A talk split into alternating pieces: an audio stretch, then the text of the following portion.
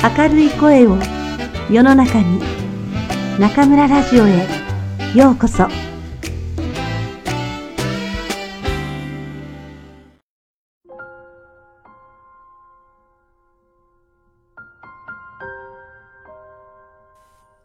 かぼちゃの馬車。星新一。かぼちゃの馬車。しかし現実に美しくなったわけではない。スタイルは依然として良くない。腫れぼったいまぶた、濁った目、丸い鼻、黒ずんだ肌の顔であることに変わりはない。鏡の中にその顔が映っている。しかし、その事実よりも、彼女の内部に芽生え育った自信の方が強く大きかった。私は美しいんだわ。私は美しいわ。美しいのよ。鏡を眺めてうっとりする。勝負事の好きな人が過去の損ばかりの成績をすべて忘れ、自分は運がいいのだ。きっと勝つのだと期待に胸を躍らせて、またも手を出す。形容すれば、それに似ていると言えるだろう。女は自分を美しいと思い込み、自分を美しいと認めたのだ。その女は確かに変わったのだ。美しい自分に。芽生え育ったその自信は、さらに葉を増やし、多くの花をつける。生きているのが楽しくなった。会社へ出かけるのも。通勤の乗り物の中、ラッシュのため押してくる男がある。これまでと違って彼女は敏感になっていた。私が美しいから、混雑にこと寄せて体を寄せてくるんだわ。いやらしいわね。だけど避難してはかわいそう。私が綺麗なためそうなってしまう。仕方がないんだわ。道を歩いているとき、男とすれ違う。彼女は男がどう反応するか観察するのだった。今まではそんな心のゆとりさえなかった。しかし、今は違う。男が目を背けるようにしてすれ違うのを見る。今の男、眩しそうに顔を背けるようにして歩いていったわ。無理もないわね。私が美しいんだから、うぶで可愛らしい男ね。すれ違うのが同性の時もある。あざけるような視線を向けてくる。しかし、それも平気だった。いや、楽しくさえあった。今の女、私の美しさに嫉妬してたわ。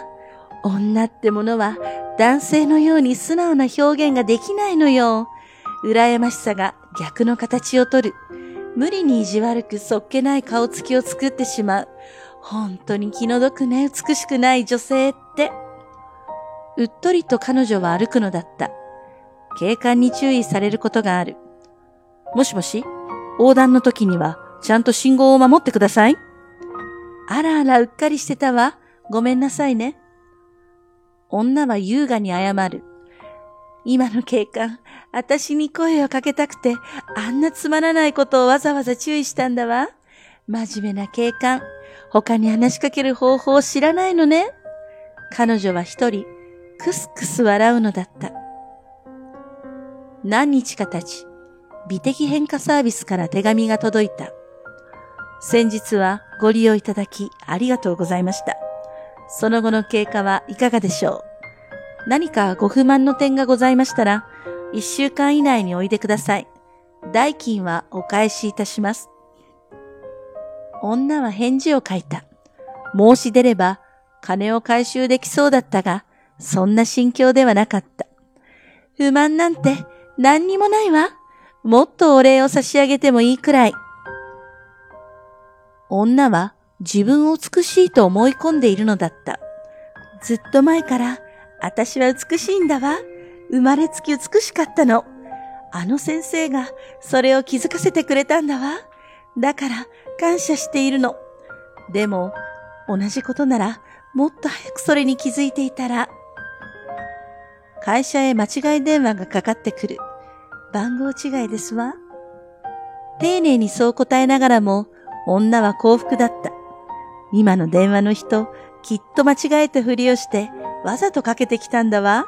私の声を聞くために。おはよう。挨拶の声をかけてくる男もいる。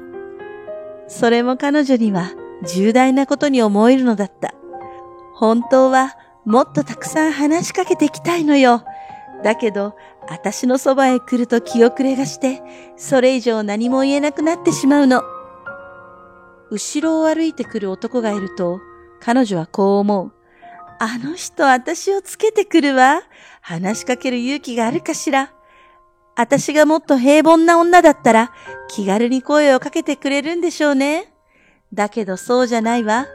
ね。残念そうに諦めて向こうへ行っちゃったわ。女は自信に溢れていた。美しい女にふさわしい歩き方をした。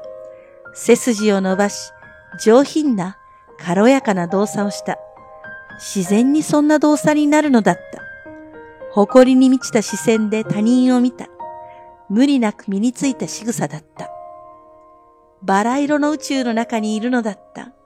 その中で爽やかに生き生きと女は毎日を過ごしていた。時間の流れも柔らかく、心よかった。軽快であり、順調であり、張りのある人生だった。何もかも幸せだった。不思議な変化がその女に起こった。内面のそれらが外面にまで滲み出てきたとしか言いようがなかった。彼女は現実に美しくなっていった。ほっそりとし、金星の取れた姿になっていった。ただ痩せたのではなく、そうあった方がいい部分には、ふっくらとしたものが残っていた。自信に満ちた歩き方がそのような変化を彼女にもたらしたのかもしれなかった。顔もまた同様だった。まつげが長くなり、目元が涼しげになり、瞳はキラキラと輝きを帯びていた。口元は引き締まり、鼻の形も整ってきた。肌の色は白く、しっとりとしてきた。笑うと魅力が飛び散り、悲しむと憂鬱の影が静かに現れる。神経に刺激され、内分泌の器官に何かが起こり、そうなったためかもしれなかった。当人の心の中だけでなく、今や誰が見ても彼女は美しかった。しかし、期限というものがとどめようもなく訪れてきた。ある日、彼女はふとつぶやく。もしかしたら、私は自分で思っているほど美しくないんじゃないかしら。注射された薬品の作用は永久的でなかった。医者もその点は断っていた。高度に能力を発揮し続けてきた美意識の脳細胞も衰えを示し始めてきた。薬による無理な効用だったため、再び注射をしてもそれは復活しない。私は思っているほど美しくないんじゃないかしら。美しくないようね。美しくないらしいわ。美しくないに違いないわ。ちっとも美しくなんかないのよ。この頃、嫌に綺麗になったね。などと、会社で上役から声をかけられる。しかし、女はさほど嬉しくなかった。そんなことありませんわ。本当だよ。職場変更の人事異動の件が決まった。君は会社の受付の担当となる。社への来客に対して第一印象を与える大事な仕事だ。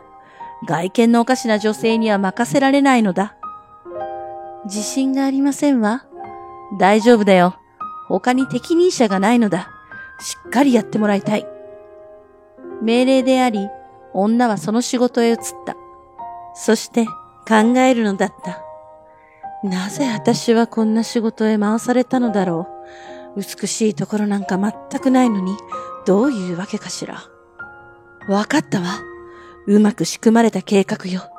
きっと来客への第一印象だなんて、体裁のいいことを言ってたけど、本当の狙いは違うのよ。美しくない女を受付に置いておく。そうすることによって、他の女の社員たちが引き立つんだわ。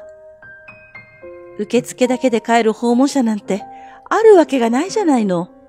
ここを通って、社内の各部門に行くわけでしょだから、ここで醜い女を置いておけば、他のどの女と会ってもみんな美人に見える。仕事の話もうまく進展する。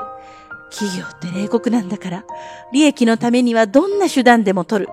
一人の女の心を踏みにじるぐらい平然とやってのけるのよ。沈んだ、おどおどした、暗く自信のない毎日になってきた。鏡を覗く。彼女は醜い自分をそこに見るのだった。現実には決して醜くない顔なのに。社への来客の中には彼女に誘いをかけてくる男もあった。仕事が終わった後、どこかでゆっくりお話でもしませんか？ダメなの。あたし、ダメなのよ。なぜダメなの？わけなんかないわ。気が進まないの。ほっといてちょうだい。冷たい答えに男は諦める。彼女は心の中でつぶやくのだった。ひどい人だわ。私をからかったのよ。美しくない女は口先でお世辞の一つも言えばすぐなびいてくる。何かの雑誌にそんなことが出てたわ。その手を使ったのよ。馬鹿にしているわ。本当に。真剣に恋をしてくる男も現れた。真面目な口調で彼女に話す。あなたが好きなのです。あなたの美しさで僕の心は乱されています。よく説明させてください。私、冗談は嫌いなの。冗談なんかじゃありません。本当にあなたを愛しているのです。つまらないこと、それ以上おっしゃらないでちょうだい。私をからかっているのに決まってる。だけど真面目そうなところもあったわ。どういう心理なのかしら。本気だったとすると、私を憐れんだ上での言葉だわ。きっとそうよ。美しくない天への同情。それとも美しくない女は性質が良く扱いやすいと思ってかしら。美しくないことは我慢できるけど、同情されるのは嫌。哀れみって一種の侮辱じゃないの。ひどい人だわ。彼女は美しい顔を悲しげに曇らすのだった。君は変わった女だな。そう声をかけてくる男もある。美人なのになぜかおどおどしている。どういうことなんだい？自信過剰の女が多すぎる時代なのに、そんな意味を込めての言葉なのだ。女はそれを文字通りに受け取る。やっぱりそうなんだわ。私は変な女なの。変な顔をした何の価値もない女なのよ。元気をお出しなさいよ。この頃なんだか沈んでるみたいよ。そう声をかけてくる女もある。それに対して彼女はこう思う。そんなこと言われたって元気の出しようがないじゃないの。美しくないんだから。元気だけでも出して働けっていうわけね。ひどい話だわ。綺麗な女には、私の悲しみなんかこれっぽっちもわからないんだわ。それどころか、無神経に、残酷に、意地悪な言葉を投げかけてくる。誰も彼も、みんなで私をからかい、笑い物にし、いじめてるんだわ。ただ美しくないということだけのために。私は不幸なんだわ。こんな不幸な女って他にいないんじゃないかしら。彼女は一人、自分の部屋で鏡を覗く。美しい顔がそこにある。それを認めることができないのだった。悲しみがこみ上げてくる。清らかな瞳から涙が溢れてきた。それはなかなか止まらなかった。夜ずっと。次の日の朝、彼女の目は少し濁り、まぶたはいくらか腫れぼったかった。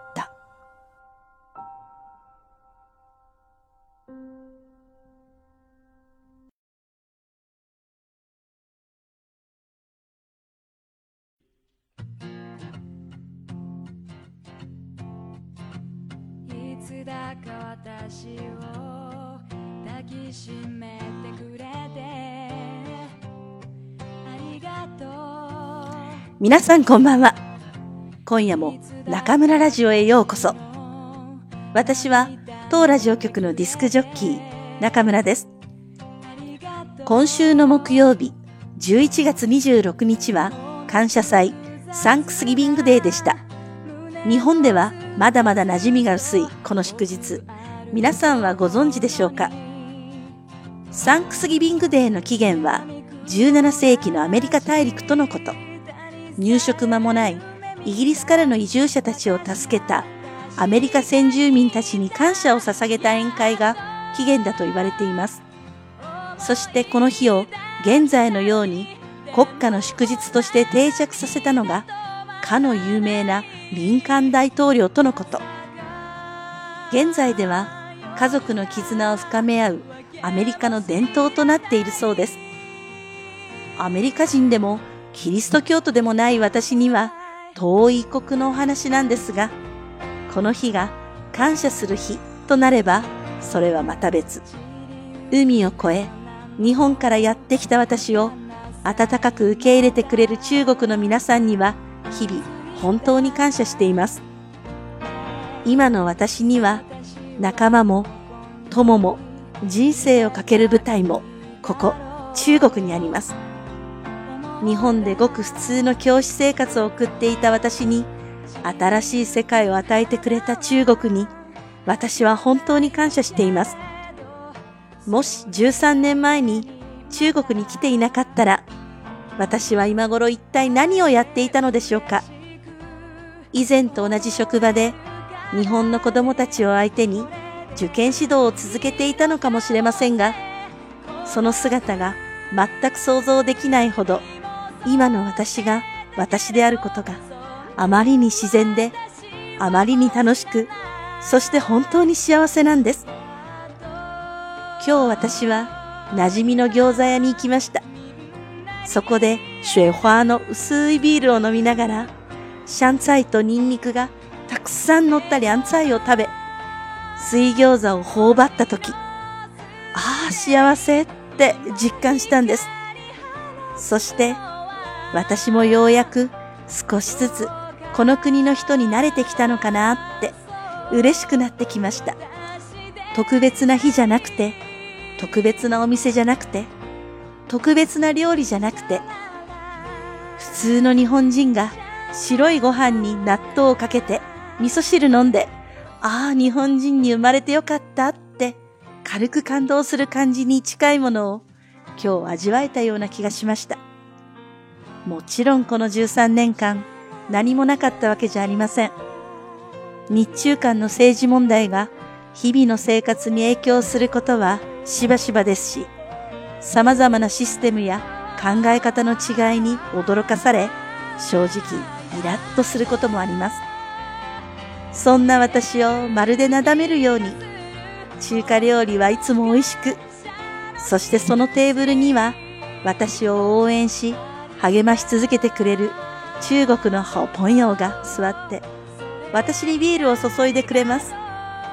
このごく普通の毎日が4000日以上積み重なって、今の私がいるのです。ありがとう中国。ありがとう中華料理。ありがとう中国の皆さん。私にこんなに面白い人生を与えてくれて、私が皆さんにお返しできるものはたった一つ。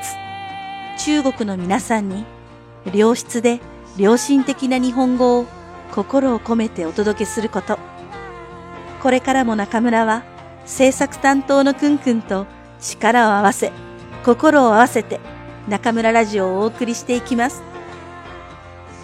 この放送を聞いてくださった皆さん、いつも応援ありがとうございます。感謝の一言は人を素直にし、優しい気持ちにしてくれます。皆さんも誰かにこの気持ちを伝えてみませんか？小さい小さい優しい気持ちが少しずつ広がって、いつかこの世界が輝くものとなりますように。武漢は今週、急に気温が下がりました。あっという間に冬がやってきましたね。どうか皆さん、風など召されませぬように。それではまた次回、ここでお会いしましょう。おやすみなさい。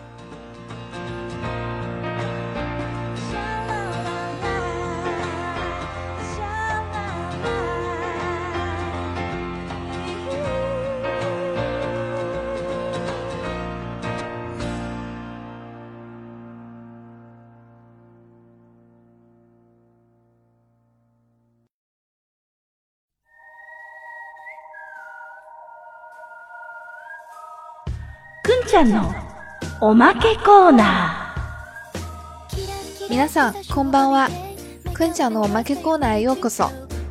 大家好，我是中村电台的制作担当困困，欢迎来到我们 K コーナー。本期节目朗读的是微型小说家星星一的作品《卡布恰诺巴夏南瓜马车》这个故事的后半部分。美容针并没有改变这位姑娘的相貌，只是改变了她对自己的看法， 让她对自己的容貌自信。认识到自己的优秀，于是她真的一天天的变得更加美丽大方。可好景不长，药效渐失，姑娘逐渐失去了自信，又成为了从前那个自怨自艾又自卑的自己。下期节目，中村老师又将为大家讲述怎样的故事呢？一定要继续收听哦！十一月二十六日是感恩节。这是美国和加拿大共有的节日，原意是为了感谢上天赐予的好收成。现在人们还会感谢生命中遇到的一些人和事。中村老师住在学校里的外教宿舍楼，顾名思义，这栋楼里住着各国外教。最近几天这里很热闹，楼上楼下都在开 party，音乐声、歌声、欢笑声不绝于耳。在这么美好的氛围中。困困和中村老师也想向电台那头的各位听众朋友们道一声感谢。正是因为有大家温暖的支持，中村电台才坚持到了现在。今后我们也会努力为大家放送最优质的日语节目，不辜负大家的期待。中村老师在碎碎念中说，他最想感谢的是中国和在中国的这十三年给予他各种帮助的中国人。困困要感谢的太多。于是决定还是感谢卡米萨玛好了。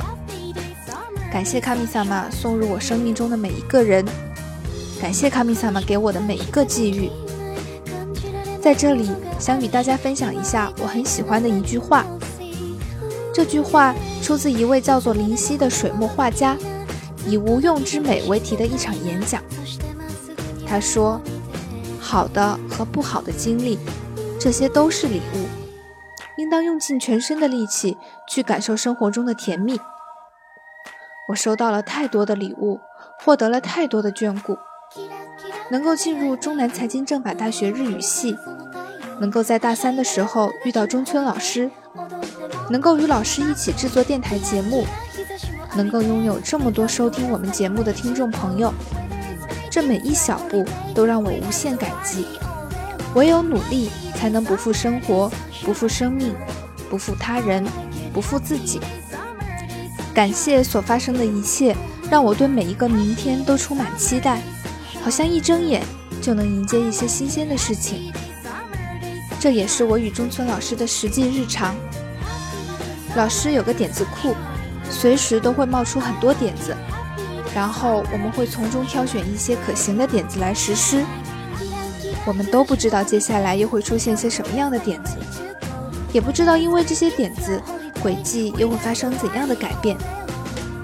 虽然事情会变多，我们都会很开心，但这些闪着微光的小小未知，却带给我们无限的动力。今后那卡姆拉拉酒又会有些怎样的改变呢？我们和你们同样期待。祝愿所有的听众朋友们，每晚都有好梦伴着入眠，睁眼又有美丽心情。迎接新的一天。それではまた次回ここでお会いしましょう。おやすみなさい。